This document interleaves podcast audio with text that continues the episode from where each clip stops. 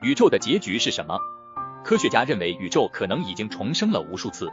在古人眼里，天是圆的，地是方的。随着时间的推移，人们逐渐发现我们脚下的土地是一个球，天空中闪烁的星星是像太阳一样的天体。其实地球只是浩瀚宇宙中一个很普通的星球，人类都生活在这个星球上，仅此而已。对于茫茫宇宙来说，地球和人类都太小了。即使地球消失了，也相当于沙漠中也只少了一粒尘埃。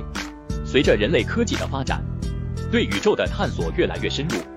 从一开始的静态宇宙学、机械宇宙学到现在的标准宇宙学模型，科学家逐渐认识到宇宙本身不是静态的，宇宙也不是永恒的。宇宙的存在有一个起点，常被称为宇宙大爆炸。在一百三十八点二亿年前，虚无中出现了基点的巨大爆发。宇宙是在这次爆炸之后产生的，经历了永动阶段。在这个阶段，宇宙的膨胀速度超过光速无数倍。汹涌过后，宇宙仍在匀速膨胀。